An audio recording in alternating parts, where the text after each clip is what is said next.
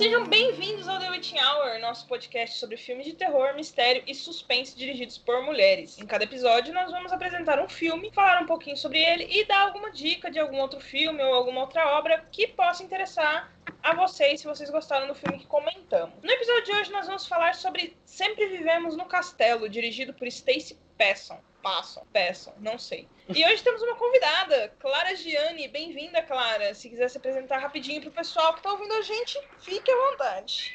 Oi, pessoal. É, eu, eu tô um pouquinho, um pouquinho nervosa, porque eu acho que esse é o segundo podcast que eu gravo na minha vida inteira.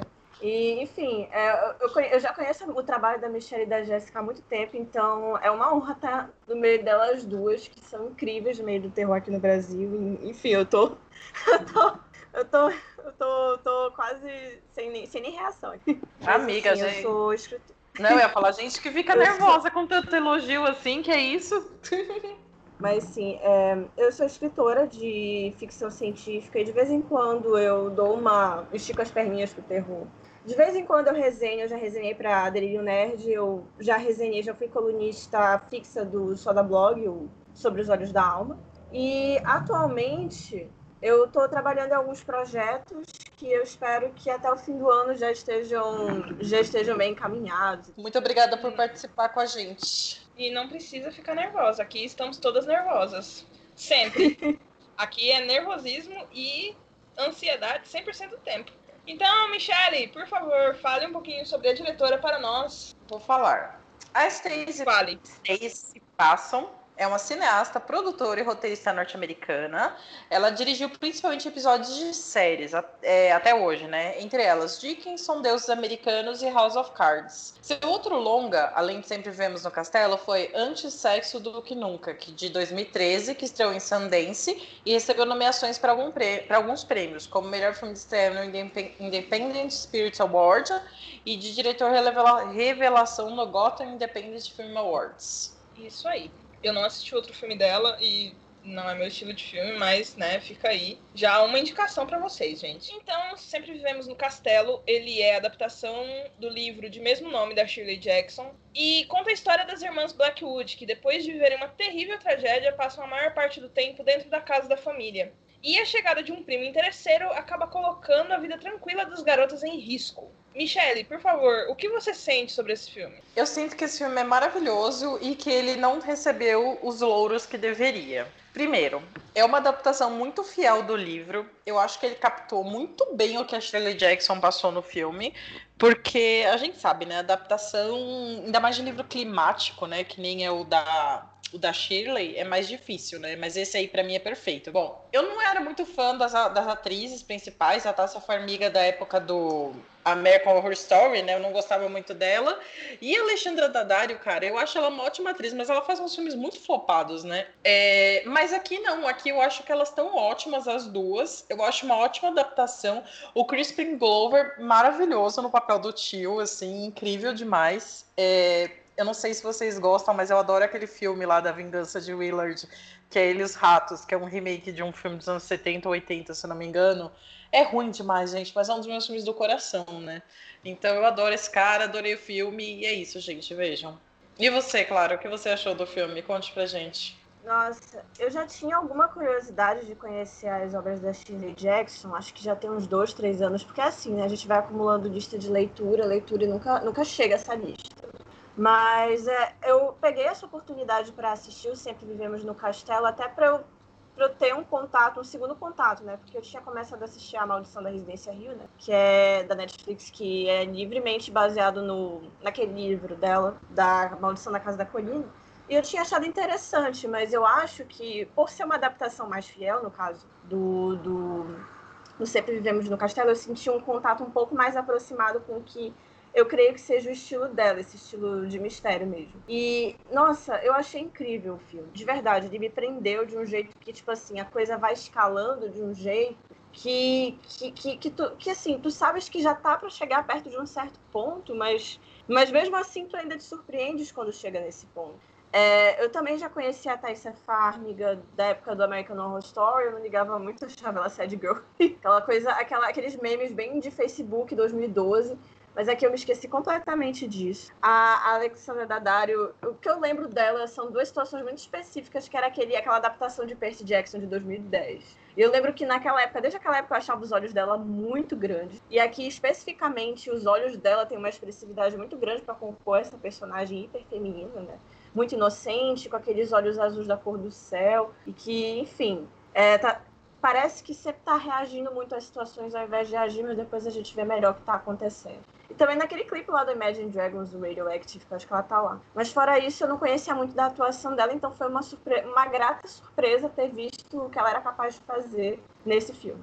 Eu amo Sempre Vivemos no Castelo, eu amo a Shirley Jackson, eu sou muito apaixonada pela Shirley. E eu achei Sempre Vivemos no Castelo um, filme perfeito. Eu ainda não acredito que esse filme nem chegou a passar perto por aqui. Eu todo dia eu fico mais ou menos uma meia hora da, do meu dia pensando por que ninguém gosta de Shirley Jackson no Brasil. Ninguém, eu sei que existem pessoas que gostam, por exemplo, Michelle, a Clara, etc. Mas é, é uma pergunta recorrente. Por que as pessoas não dão a atenção devida a Shirley Jackson aqui no Brasil? E eu nunca consegui chegar a uma explicação, né? Mas tudo bem, eu, eu trabalhamos firmemente para que as pessoas leiam e consumam coisas da Shirley Jackson.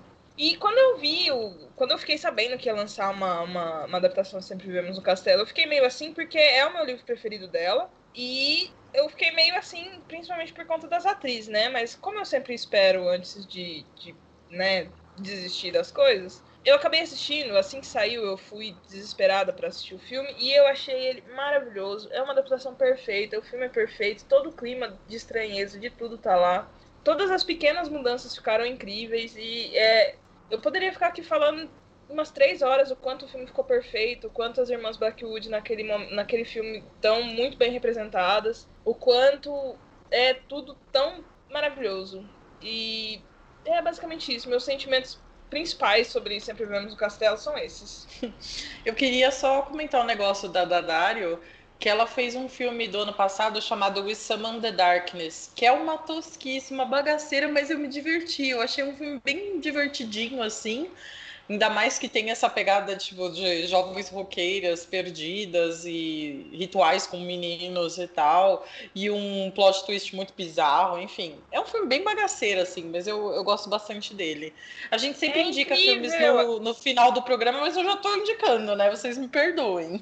o Simon, o Simon Darkness é muito divertido. Eu achei ele muito legal. Achei é, é meio coisado, né? Aquele plot twist me deixou um pouco triste, me deixou um, um gosto meio agridoce na boca, mas é muito divertido, principalmente o começo do filme. Não, o começo é incrível. O plot twist, tipo, foi muito chocante, né? Mas para mim não estragou nada, né? Então, já queria falar desse filme. E eu queria comentar uma coisa. O estranho sedutor lá que chega para roubar o dinheiro delas é o Sebastian Stan, que faz o Bucky do Capitão América.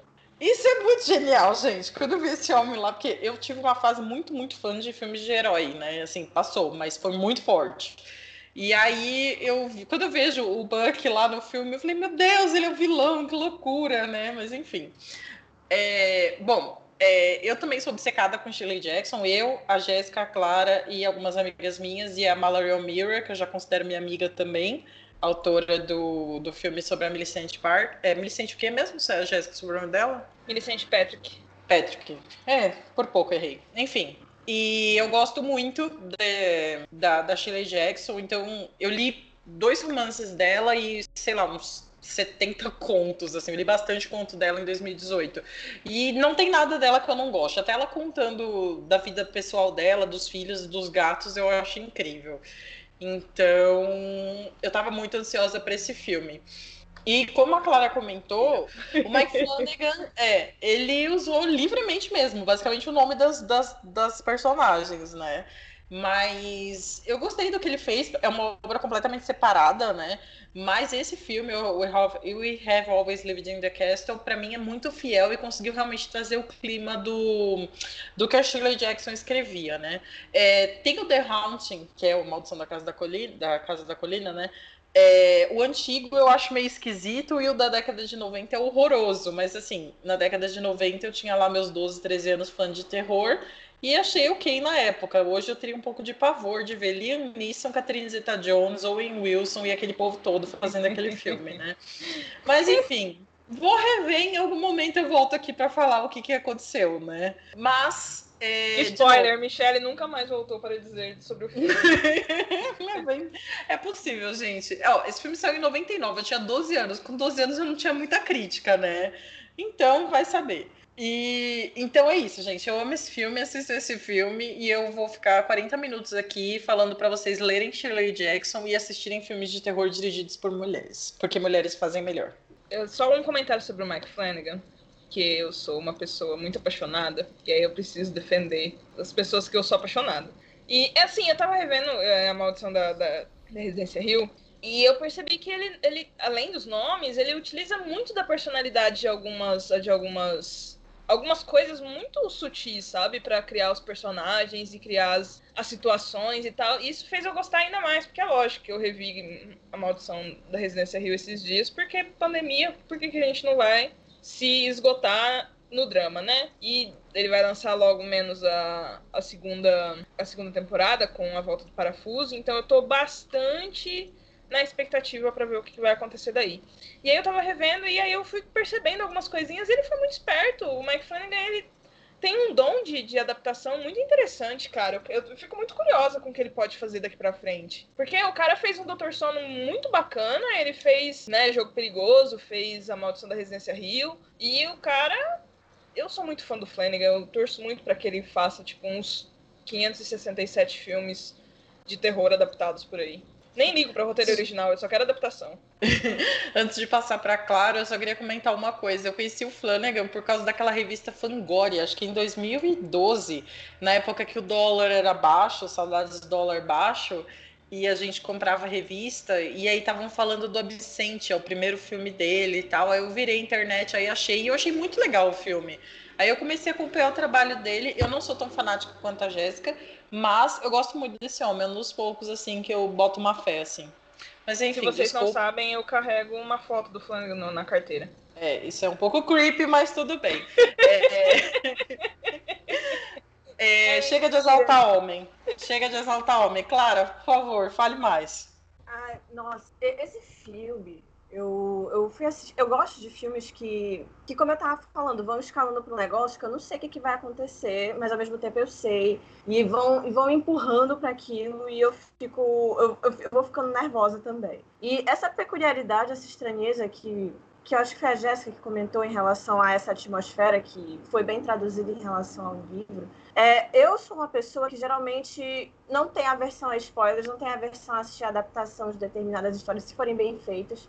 Porque aí eu fico com mais curiosidade de querer ler o material fonte, o material original. E no caso de Sempre Vivemos no Castelo, eu já queria ler o livro antes, eu fiquei com mais vontade ainda de ler a respeito, de ler efetivamente a, a narrativa da, da, da Mary, justamente por conta de toda essa ambientação que é criada, essa, essa esse jeito dela meio de criança, de já não é mais criança porque ela tem 18 anos, mas esse jeito meio de criança psicopata, tudo mais, do tipo que enfim, vai ficar. Se tu visitares ela na. Se tu visitares a casa dela, vai ficar te olhando o dia inteiro com uma cara de sai daqui, eu quero te matar e tudo mais. Então, eu, eu achei incrível. Eu tava pesquisando sobre os bastidores e toda essa situação do, do, do background que levou ela a escrever. Foi um dos últimos, se não me falha a memória, foi um dos últimos romances dela, né? Antes dela falecer em meados dos anos 60. E eu acho incrível que, não só em relação a ela, mas de várias autoras mulheres, de modo geral, entre os séculos 19 e 20, principalmente nessa questão do, do terror e do horror gótico, a, o enclausuramento, a clausura, o fato de tu estares num, num lugar fechado, está sempre muito presente ao longo dessas obras. É, a, a, a Shirley Jackson, ela parece que tinha sido diagnosticada com agorafobia, ela tinha uma série de transtornos também que ela vinha tratando. E por conta, algumas pessoas dizem que por conta dos remédios terem se cruzado foi um dos motivos por ela ter falecido e tudo mais.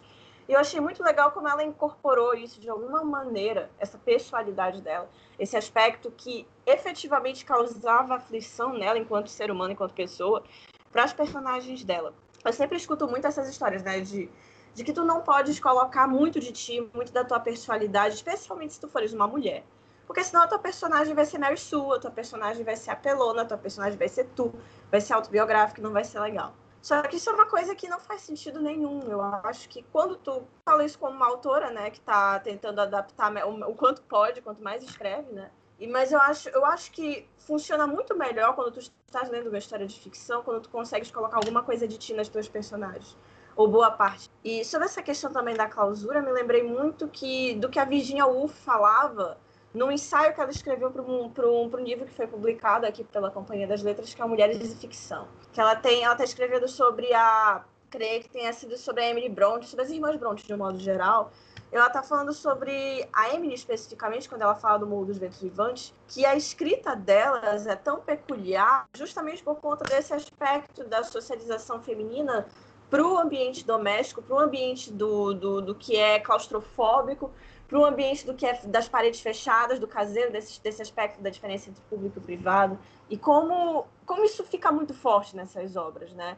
Isso, ela está falando de literatura do século XIX, mas, mas assim, isso eu acho que, para mim, pelo menos, do que eu observei nessa adaptação, e o que me atraiu também a querer ler futuramente os, os textos da Shirley Jackson no futuro é justamente como esse horror gótico feminino está sempre muito próximo da, da, desses espaços fechados, dessa coisa sufocante. Bom, é, é muito interessante isso que a Clara falou sobre ter muito de si no, no, no seu trabalho, né, enquanto escritora, é muito curioso você pensar nisso, porque a Shirley Jackson era uma mulher que tinha uma vida bem, entre aspas, comum, né? Ela se casou, teve filhos, e diferente do, do filme Shirley, que eu amo de paixão, assim, que mostra ela numa vida de certo sei lá, viver para escrita apenas, né? Ela era dona de casa, ela tinha filhos, ela cuidava dos gatos, aquela coisa toda, né?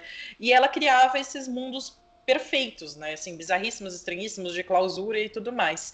E uma coisa muito curiosa é que a gente discutiu esse livro no Leia Mulheres de 2016 ou 17, se eu não me engano, e a Juju levantou um ponto muito importante. A Shirley Jackson era uma mulher gorda e ela teve que tomar cibutramina, enfiar um monte de remédio nela para emagrecer, porque né, foda-se a saúde, importante é ser magra. E então a comida tem um papel muito importante na obra dela, né? E no Sempre Vemos no Castelo, tá tudo em volta de um jantar, né? E já o spoiler, gente, desculpa. É, a pessoa que não falece do envenenamento é justamente a irmã, porque ela colocou no açúcar, sabendo que a irmã não colocava, não toma, é, colocava açúcar no, no, no chá dela, né? Então, eu gosto muito de pensar esses dados biográficos. Eu gosto muito de dados biográficos numa obra, né? E você vai pescando aqui e ali. E eu acho que tá tudo bem uma mulher fazer isso, né? Apesar de sempre tratarem como uma literatura menor quando a mulher fala de si, eu gosto muito, ainda mais nessas autoras que têm um tipo de vida e transformam em alguma coisa muito maior, né? Que nem as irmãs Brontë, elas viviam enclausuradas e criaram histórias assim incríveis com milhões de desdobramentos e tal. Então, sei lá, só, só me faz amar ainda mais a Shirley Jackson. E é uma coisa engraçada, né? Porque a gente vê aí um monte de, de autor homem escrevendo principalmente sobre eles e sobre o próprio Pinto, e a gente tem que ficar ouvindo que mulher não pode colocar situações autobiográficas nas suas obras. Isso é uma coisa, e eu vou ser muito clara aqui, eu espero que vocês me perdoem se vocês não gostam de xingamentos, mas é de cair o cu da bunda. Então, é um negócio revoltante, né? E eu acho isso incrível, porque, por exemplo, voltando de novo nas Brontë, a Anne, ela escreve dois livros a, de Weird Fell Hall e, Agnes Grey, é incrível a forma como ela coloca essas, essas pequenas situações biográficas dela na, na obra dela, né? As outras duas também, tanto a Emily quanto a, quanto a Charlotte. Mas enfim, né? É, é, eu, acho isso, é, eu acho isso incrível. E a Shirley, ela trabalha muito bem isso e tudo que você for ler dela vai ter essa coisa da estranheza. Pode não ser exatamente o terror que a gente está acostumado, mas é um terror de toda forma. É um terror, tipo, muito claro o, as coisas que a Shirley escreve. Tanto nos contos, quanto no, no, nos livros. E a gente. E dá para perceber, sabe, quando é a Shirley Jackson. Eu tava lendo esses dias o prefácio que a Otessa. Eu não sei falar o nome dela, mas é do Meu Ano de Descanso e Relaxamento, a autora. Moshfeg, alguma coisa assim, né? É muito estranho o nome dela, não consigo, é. não consigo falar. Mas enfim, a Altessa, minha grande amiga, que eu já trato no primeiro nome porque somos íntimas, ela, ela coloca no prefácio o quanto a Shirley ela, ela utiliza dessa estranheza e leva pra gente para um lugar completamente estranho, mas que as coisas acabam sendo até familiares, sabe? Ela, ela usa o familiar para deixar estranho e o estranho acaba se tornando familiar. E isso é incrível, sabe? É, a Shirley ela tem um trabalho muito impressionante e é extremamente sensacional. Eu posso ficar aqui três dias falando o quanto a Shirley é maravilhosa. E eu queria muito que as outras obras dela fossem traduzidas, porque eu tenho uma extrema preguiça de ler inglês. E eu adoraria que mais pessoas pudessem conhecer mais o trabalho da Shirley Jackson, sabe? Porque é um baita de um trabalho, ela tem obras incríveis, sabe? A única coisa que foi traduzida, só três coisas dela foram traduzidas até hoje, que foi a Assombração da Casa da Colina, Sempre Vivemos no Castelo e o Conto a Loteria. Então, assim, ela tem muito mais, ela tem um ela tem uma vasta produção. Seria ótimo que as pessoas trouxessem mais dessa produção. Exatamente, como eu comentei, em 2018 eu fiz uma espécie de frila e eu li, sei lá, em torno de 70 contos dela. É, me deram vários livros dela no original, assim, me deram não, emprestaram, né? Que eu seria sou muito feliz se eu tivesse os livros físicos dela de contos. É, eu li muita coisa dela e, tipo, parece que ainda tinha mais, que eu não tive acesso. Então, ela tem uma produção gigantesca. E como eu falei, ela tem esses contos, esses contos não, essas crônicas familiares, né? Que ela fala, acho que é o Living Among Savages, que ela vai falando da vida dela, da, de como é escrever sendo mãe e tendo gato, sabe? É, então, eu gosto bastante. E voltando para Sempre Vemos no Castelo, ela aborda uma coisa que é um tabu, né? Que são as mulheres assassinas, né? E, e eu vou puxar aqui já o livro Serial Killer da Lady Killers, acho que é da Dark Side, que fala sobre mulheres serial killers fugindo do clássico Aileen Wuornos, por exemplo, né? É, mulheres serial killers deixaram de ser condenadas à câmara de à, à cadeira elétrica porque eram mulheres e eles achavam absurdo matar uma mulher mesmo que ela tenha cometido todos os atos de crueldade, né? Então a Sheila explora bastante isso nesse livro e eu acho isso muito interessante. É bacana também outras obras que fazem mais ou menos a mesma coisa, né? Que eu queria comentar só do, do, do Alias Grace, né, da, da Margaret Atwood, que eu não li o livro, mas eu assisti a série. E é mais ou menos essa coisa, né? As mulheres, elas, até quando elas são assassinas, elas são, parece que, julgadas como, como inferiores. E isso é muito interessante. Eu gosto quando essas obras, elas pegam e colocam porque existem tantos tipos de mulheres, sabe? Existem tantas coisas que essas mulheres podem fazer, sabe? Por que ficar relegando papéis inferiores e papéis mais baixos? Então, como a Clara mencionou, a, a Dadário, ela tá num, num papel de uma moça muito pura e muito boazinha, para no final se revelar, tipo, uma mulher disposta a lutar por um bem-estar, sabe? Por, por, por fazer o que ela tem que fazer. E eu acho isso ótimo. Eu acho que foi excelente a escalação do papel, inclusive. Nossa, é, questão, retornando para aquela parte que eu achei muito interessante que tu falaste, Michelle, da, da comida, da alimentação. Né? Que, a, que no filme, em termos na, na questão da fotografia mesmo, fica muito clara a disposição dos pratos, o modo como vai passando, até a transição de antes do primo do primo do primo oportunista chegar lá e depois ele chegar como os alimentos vão sendo servidos à mesa, o modo como como, como aquilo vai sendo disposto, a atenção para os detalhes, a atenção para se estava com açúcar ou se estava sem açúcar no momento do acontecimento do jantar. Então é uma coisa que visualmente fica muito forte, aqueles pratos todos sendo preparados pela irmã mais velha. E, e como isso, no fim das contas, o preparar ou não preparar, o modo como essa comida é preparada, também tá, tá, faz parte do modo como essa história está sendo contada, faz parte de como a gente entende o que está acontecendo, porque a partir do momento em que a mais velha deixa de, de cozinhar para a mais nova, da maneira como ela gostaria, porque o, o, o, primo já está querendo que ela faça de outra forma, já está querendo ocupar o lugar de pai, já vai ter uma certa conotação, a comida já vai ser apresentada de uma maneira diferente. Então, foi um negócio que é, eu tinha assistido ao filme, mas depois eu fui buscar algumas resenhas e, e, assim, visualmente ficou muito claro, mas foi só depois que eu dei uma lida mais específica em relação a isso, que ficou, ficou ainda mais evidente esse, esse subtexto pelo meio. Eu achei incrível. É, eu gosto bastante desses filmes que você vai pegando os detalhes aos poucos, né? Eu acho que se eu assistir ele de novo, eu vou pegar mais coisas. É, é, eu vi só uma vez, na, é, acho que foi ano passado, escrevi uma resenha sobre ele para o Cine Vardar e sei lá, tipo, eu não consigo esquecer desse filme, eu não consigo esquecer desse livro e Cara, eu tenho certeza, quando eu for reler, rever, vai ter mais detalhes, porque a Shirley era a rainha disso, né? De pegar a gente nos detalhes, na sutileza, né? É, o diabo tá nos detalhes. Né? Eu li Exatamente. a resenha do Cine Vardar, eu li a resenha do Cine Vardar e a resenha do Fight Like a Girl, E eu percebi que existe uma coisa muito em comum nas resenhas de vocês duas, quando vocês estão tratando dessa, que dessa questão toda que circunda a obra da Shirley Jackson e o filme também. É, foi algo que até foi comentado antes, eu acho. Que essa questão da falta de divulgação da obra dela, do filme. Eu, eu só fiquei sabendo que teve essa adaptação de 2018 muito recentemente. Porque até para um elenco que, que é relativamente conhecido, né?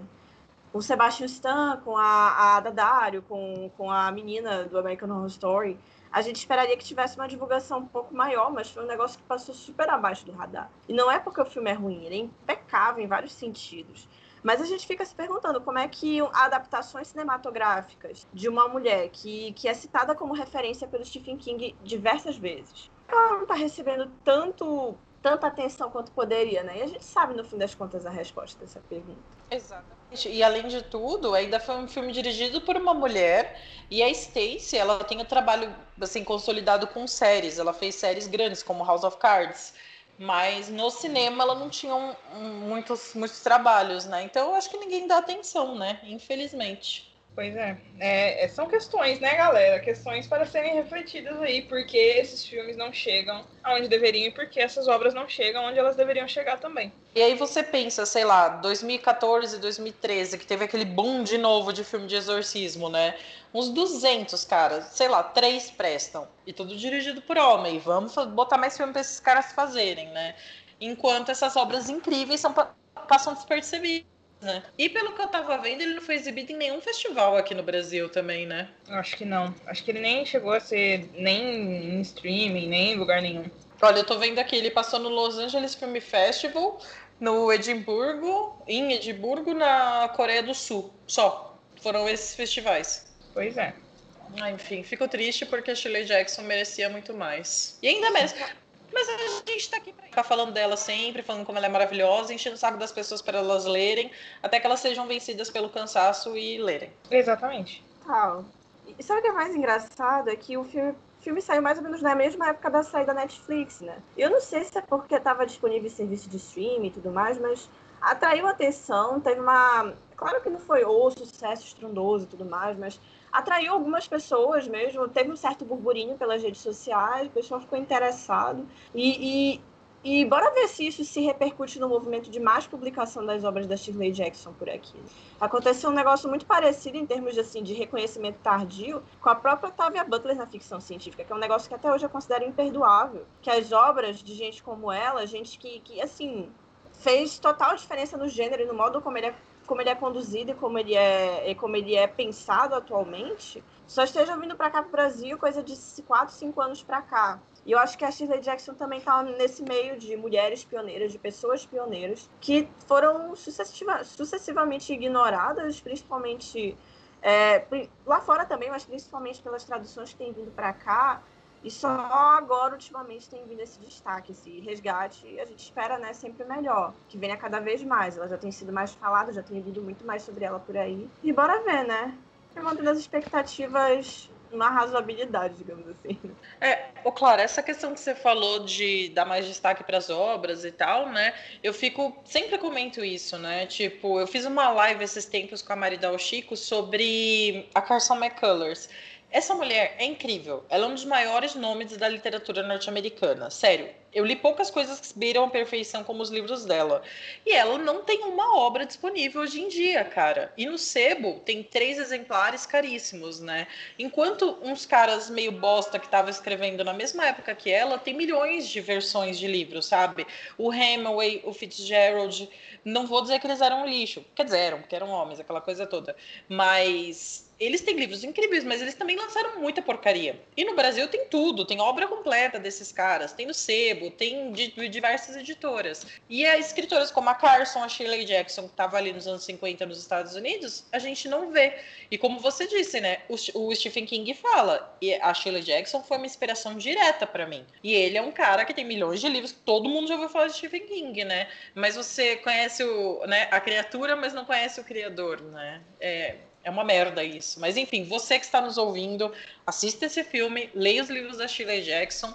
Todos saíram pela Suma, que é um selo da Companhia das Letras. E, por favor, leiam. Um negócio interessante da. da, da só só para encerrar rapidinho, um negócio interessante da Carson é que ela, junto com a Flannery O'Connor, são duas das principais citadas quando a gente fala sobre o Southern Gothic, né? Então, eu, é tipo, eu conheci a Carson por causa disso. E a minha vontade de conhecer a obra dela veio exatamente por isso. Então, quando você começou, quando você comentou sobre a Carson com que você ia fazer a live e tal, eu fiquei ainda mais interessada. E é isso, né? Tipo, não encontra as obras dela e é um saco para encontrar. Exato, e a Flannery O'Connor é outra. Se eu não me engano, saiu um livro dela pela, pelo SESI, que era é, que era espólio da, da COSAC também. E uhum. a, ainda tem, é verdade, tem a Nova Fronteira, um pouco mais fácil que a Carson. Mas você fala de Southern Gothic, o povo vai falar de quem? Do Faulkner. Você vai olhar, Faulkner tem milhões de versões do Faulkner no Sebo, tem edições atuais pela Companhia das Letras, tinha Exatamente. pela COSAC na IF. E assim, o Faulkner é maravilhoso, isso eu não discordo. Mas, cara, ele, a, a Carson pra mim é tão boa quanto ele. E são outros pontos de vista, né? Se a gente Exato. quer olhar outros pontos de vista, a gente tem que ampliar um pouco a situação. Exatamente. Mas que bom que existe a gente ler mulheres aí, outros projetos de mulheres enchendo o saco de todo mundo para ler mulheres, né? Vamos resgatar essas mulheres incríveis. Exatamente. Total. Isso aqui é bonitinho e tal, mas é, é o nosso trabalho é basicamente colocar o dedo na ferida, cutucar e, e, e ser chata mesmo. E é para ser mesmo. Exato, porque se a gente não ficar reclamando, é, tipo, a obra dessas mulheres vai ficar esquecida até quando, né?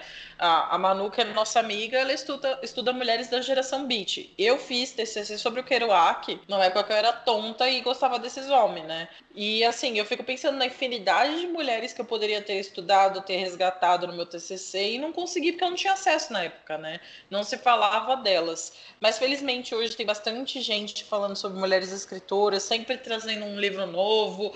É, na própria literatura brasileira, né? Maria Firmina dos Seis, a, a Julia Lopes de Almeida, aquela escritora que a Dina Silveira de Queiroz, e assim vai. Então eu fico muito feliz que esse resgate esteja sendo feito. E estamos aqui para falar de terror e de tudo mais, né, Jéssica? Exatamente. Bom, acho que é isso. Claro, se tem mais alguma coisa para falar do filme, para reclamar, o TED Talk é seu, fica à vontade. Não, eu só queria dizer, só pra finalizar mesmo, que eu concordo muito contigo do Sebastian Stan ser o rei do rolê aleatório desses filmes. Assim. Sim. Eu também só eu só conhecia ele. Assim, a primeira. Acho que o primeiro filme assim que eu vi que ele apareceu de fato mesmo, fora o Buck, acho que foi a ponta que ele fez em Cisne Negro, sendo o carinha lá que a personagem da, da Natalie Portman aborda numa balada. E depois acho que depois disso, assim, depois de todos esses filmes da Marvel, foi a atuação dele, que foi um negócio louquíssimo. Eu, Tônia, com a. Com a eu esqueci o nome dela, a atriz que faz a Harley Quinn, que também fez o Lobo de Wall Street. A Margot, Margot Robbie. Margot Robbie, isso. Nossa, eles fazem uma dupla muito surtada nesse filme. Eu fiquei, mano, esse rapaz é uma caixinha de surpresas, mas aqui também foi uma caixinha de surpresas, hein? Sim, surpreendeu bastante. Olha, eu não assisti a Itone e eu vou assistir agora depois da sua indicação. Gente, ele tá com bigode. Sabe aqueles bigodes bem anos 80, aquele bigode grosso? tá aí reconhecido. Gente, eu amo. Eu amo esses bigodes. Bom, então é isso, gente. Aqui Jéssica, você quer indicar alguma coisa pra gente que pareça com, esse, com, o filme da, baseado no livro da Shirley? Alguma Qualquer dica aí, fica à vontade. Eu, eu indico a Shirley Jackson. Por favor, Shirley Jackson. Assistam as obras baseadas no Shirley Jackson. E é isso, basicamente, que eu tenho para dizer. Não vou me alongar hoje muito, não. Eu ia dizer o mesmo, né? Eu indico a, a Shirley Jackson porque ela é a rainha do planeta Terra e aproveito para indicar o filme Shirley, que é totalmente uma livre adaptação sobre a vida da, da Shirley Jackson, mas eu gostei demais. Eu sou completamente apaixonada pela Elizabeth Moss. Ela para mim ficou uma Shirley Jackson perfeita. Então fica aqui a minha indicação. E você, Clara, você quer indicar alguma coisa pra gente? Não é bem uma indicação, mas é mais algo que eu estou com vontade de revisitar depois que eu assisti é, Sempre Vivemos no Castelo, que foi uma adaptação que eu assisti há um tempo, era uma adaptação para TV daquele livro dos anos 70, do fim dos anos 70, o Flowers in the Attic, o Jardim dos Esquecidos, eu acho que é o nome. Que assim, ah, teve uma recepção. Da, da Bíblia Teve uma recepção. Uhum. E, e, teve uma recepção mista que saiu essa adaptação. Muita gente achou meio morna, muita gente achou meio estranha, mas tem aquela atriz que fez Mad Men e fez Sabrina depois, que, que faz a, a protagonista. E eu acho interessante porque nesse, nesse filme, mesmo que não esteja toda, toda a potencialidade da obra original que saiu, no, essa obra que saiu no fim dos anos 70, eu acho muito interessante que esse, essa questão da clausura também tá em contexto, que basicamente, só para contextualizar mesmo para quem estiver ouvindo, é uma história de uma família de, de quatro crianças, eu acho que são dois, uma, dois meninos adolescentes, um menino e uma menina, um casal, e dois, dois, um casal de crianças pequenas também, um menino e uma menina. O pai deles morre, e a mãe deles, que é, tipo assim, super padrão, Barbie e tudo mais, leva eles pra, pra, pro, pra mansão da avó, para que eles vivam lá até até que a situação se estabilize mais ou menos, só que a avó deles é super carola. Paris prende eles dentro de um porão, dizendo que eles são filhos do demônio, dizendo que eles estão crescendo desejos sexuais bizarros dentro deles e tudo mais. E aí começa a ter toda uma questão incestuosa meio tensa ali pelo meio. Que na época que eu assisti, é, conseguiu me passar uma certa perturbação. Eu tenho curiosidade de saber como eu me sentiria revendo agora, sabendo que teve todas essas críticas e toda essa questão. Mas é mais atitude de comparação mesmo. Não, ótimo. Eu tô com esse livro no meu Kindle, sei lá, há anos para ler. Agora que você me falou do que se trata, eu com certeza vou passar ele para frente da fila. Bom, então é isso, pessoal. Agradeço muito a todo mundo que ouviu. A gente vai agora se despedindo. Clara, por favor, se você quiser se despedir, deixar suas redes de contato, fique à vontade. Tudo bem. É, mais uma vez eu agradeço muito de estar aqui com vocês discutindo essas questões e de ter esse espaço aqui, da gente poder reclamar de homem numa boa, pelo menos sem ter o direito de resposta de ninguém de fora e tudo mais. Se tiver, não vai ter. Isso aí. E, enfim, é, as minhas redes sociais, eu tô no Twitter, que é Witch Gianni, Witch mesmo. Gianni, é, underline. No Instagram também é Witch Gianni. Só jogar.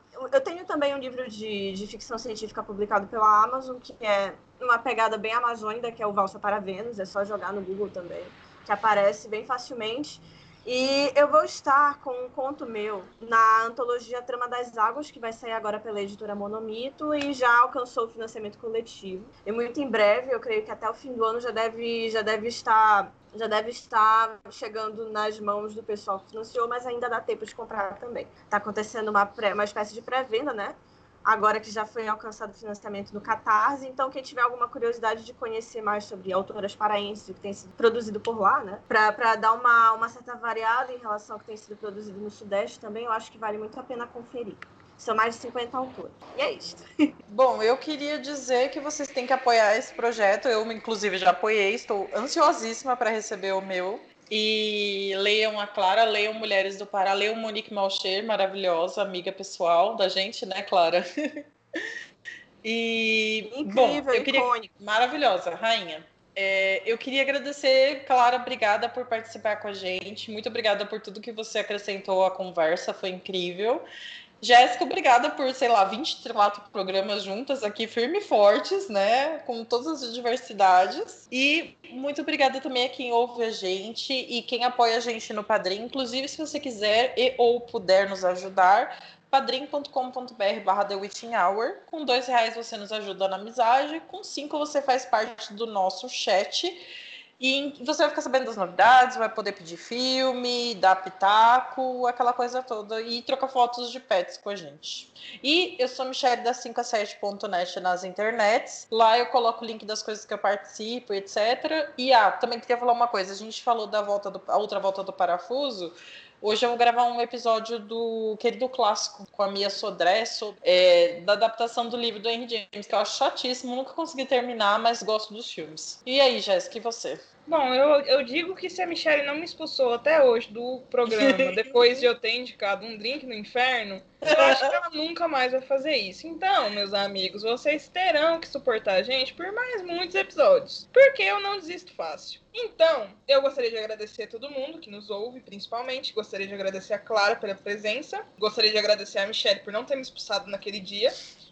Ainda pode acontecer, mas não foi naquele dia, então eu tô um pouco mais leve. E, bom, nós temos o Instagram, que é o The Witching Hour, com dois R's no final, que a gente posta nossos, os filmes que a gente vai assistir para comentar, o que leva a vocês poderem também assistir os filmes porque a gente não economiza no spoiler. E a gente gosta mesmo do spoiler. E nós temos uma playlist no Spotify com os episódios que a gente já gravou. E Se vocês quiserem nos, me encontrar em alguma rede social, é Capirojéssica em todas as redes sociais, Facebook, Twitter. Eu não entro mais no Facebook, mas enfim, tá lá. Twitter eu mexo um pouco mais e Instagram também sempre tô por ali dando as caras. Então, agradeço muito a todos vocês, muito obrigada.